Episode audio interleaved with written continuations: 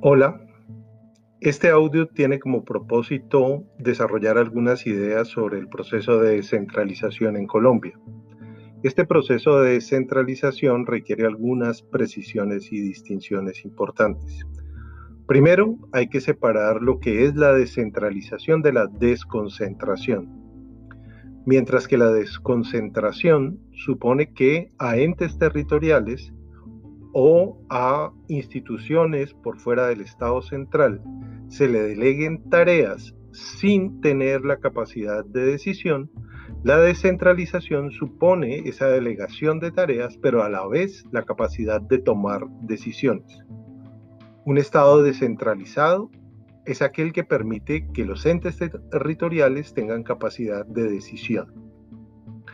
Para eso se requieren dos cosas una capacidad política, es decir, tomar las decisiones supone responder a un mandato político que se expresa generalmente a través de las elecciones, y dos, contar los recursos para hacerlo. De entrada, es importante señalar que en Colombia hemos tenido un proceso de descentralización centrado en el primer punto, el punto político, y menos en el segundo, la destinación de recursos para hacer efectivas esas decisiones que se toman en el nivel territorial.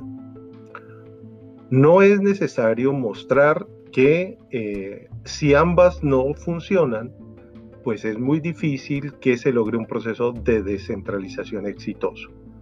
Generalmente, lo que se ha dado en Colombia es un proceso de desconcentración, trasladar funciones del orden central al orden territorial pero manteniendo la toma de decisiones en Bogotá y los recursos también en el nivel central. Un punto que hay que añadir allí es que esta descentralización y desconcentración no solamente son entre Bogotá y otros territorios, sino a su vez entre las capitales departamentales y los territorios a los que éstas pertenecen. O más específicamente, cuando hablamos ya no del orden jurídico, de la división político-administrativa del país, sino a centralidades funcionales. Me refiero, por ejemplo, al caso de Cali. Para casi todos los efectos, así Cali no sea capital de los departamentos que tienen costa sobre el litoral pacífico, hace sus veces, sobre todo para Cauca y Nariño. Ese centralismo desde Cali pesa significativamente sobre la manera como se ejecutan las políticas. Un paréntesis histórico es necesario. Colombia ha sido, en particular desde 1885, consagrado en la Constitución de 1886, un país centralista. Ese centralismo, sin embargo, se ha enfrentado a la realidad geográfica del país de regiones apartadas, separadas, en las cuales no había la oportunidad específica de ejercer ese control que se suponía debía ejercerse desde el centro. Por eso en la práctica tuvimos un gobierno centralista, pero luego una diversidad de prácticas descentralizadas o desconcentradas que mantuvieron una relación ambigua entre los territorios, provincias y el centro. Una consecuencia de eso fue la ausencia de élites nacionales es decir, élites que tuvieran la capacidad de tener presencia en todo el territorio, organizando la vida política y la vida económica.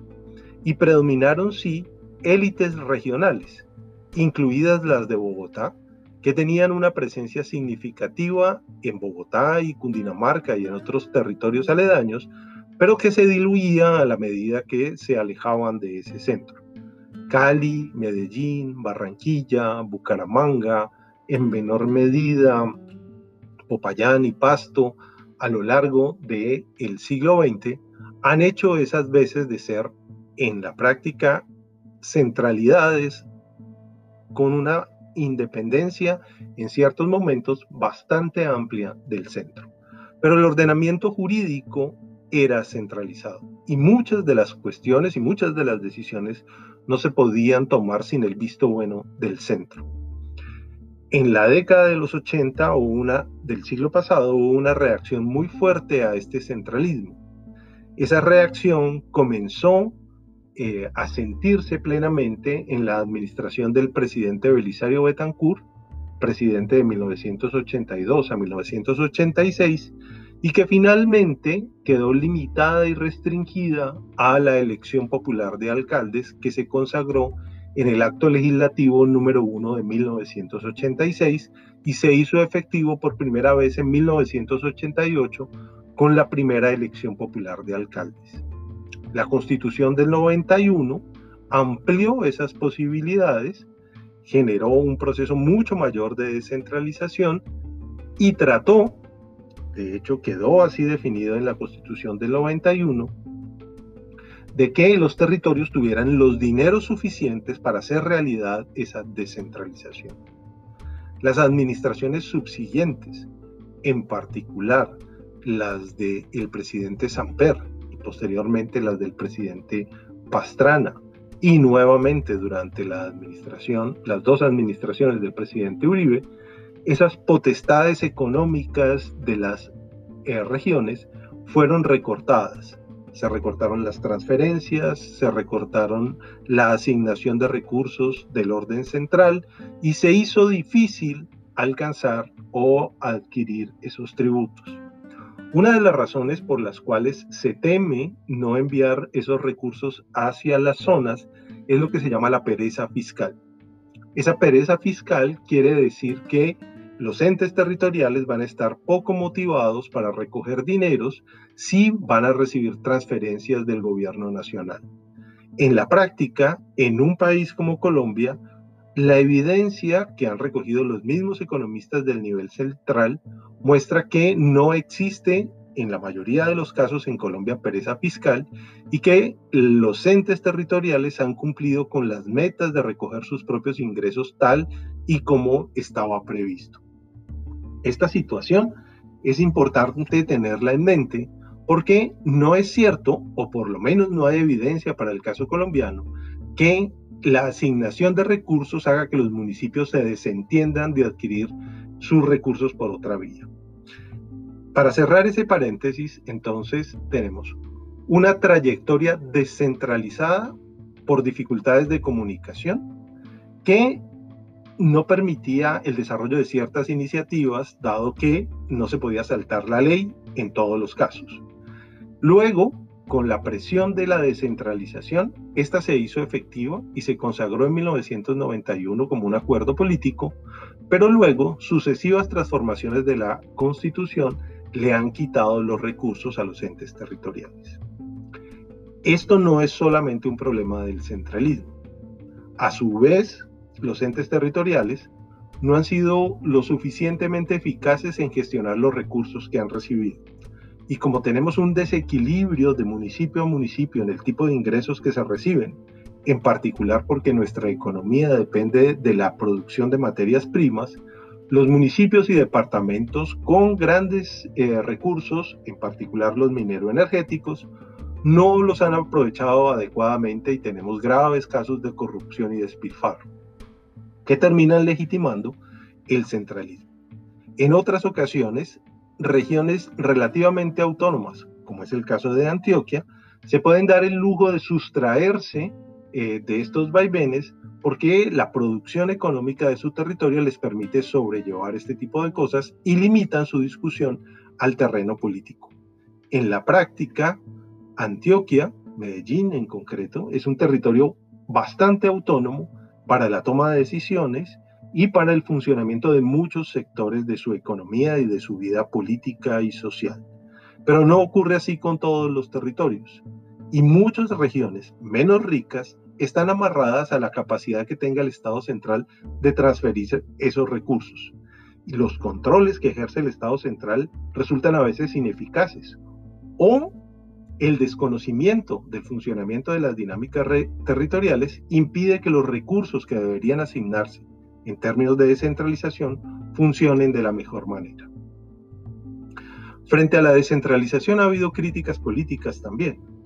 Hay quienes sostienen que eh, los gobiernos, cuando eran designados por el gobernador o por otras personas, funcionaban mejor y que las crisis que hemos experimentado políticas en el país eh, al nivel local o regional se deben a que el pueblo no sabe elegir y que lo que tenemos es una mala elección a través de la votación popular. Esto tampoco se sostiene con números.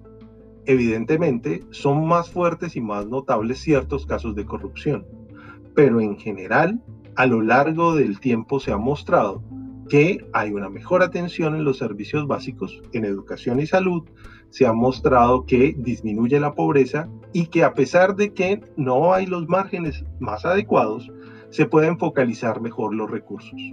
No se puede negar de otra parte que los índices de corrupción son muy altos. No se puede negar también que las clientelas políticas locales pueden funcionar y sobrevivir más allá de los controles institucionales. Pero es claro que el proceso descentralizador ha funcionado mejor que el centralismo previo a la constitución del 91, al menos si pensamos en el bienestar de la población. Es por eso que el tema de la descentralización está permanentemente en la discusión de la agenda pública después de la constitución del 91. Unos sectores, generalmente más conservadores, pretenden regresar a un centralismo tanto político como fiscal y que desde el centro se defina cómo se van a invertir los recursos. Otros sectores han abocado por un, a una mayor descentralización y en eso la delantera política la ha llevado la costa atlántica y la delantera económica Antioquia. Es necesario nuevamente, en un contexto global, con las intercomunicaciones que tenemos hoy en día, con la transformación económica que ha vivido el país y con lo que preveemos se avecina en los próximos años, repensar el tema de la descentralización escoger adecuadamente cuál es el modelo que más nos favorece y tener en cuenta que no puede haber descentralización efectiva si, acompañado de la asignación de funciones, no se da una adecuada asignación de recursos.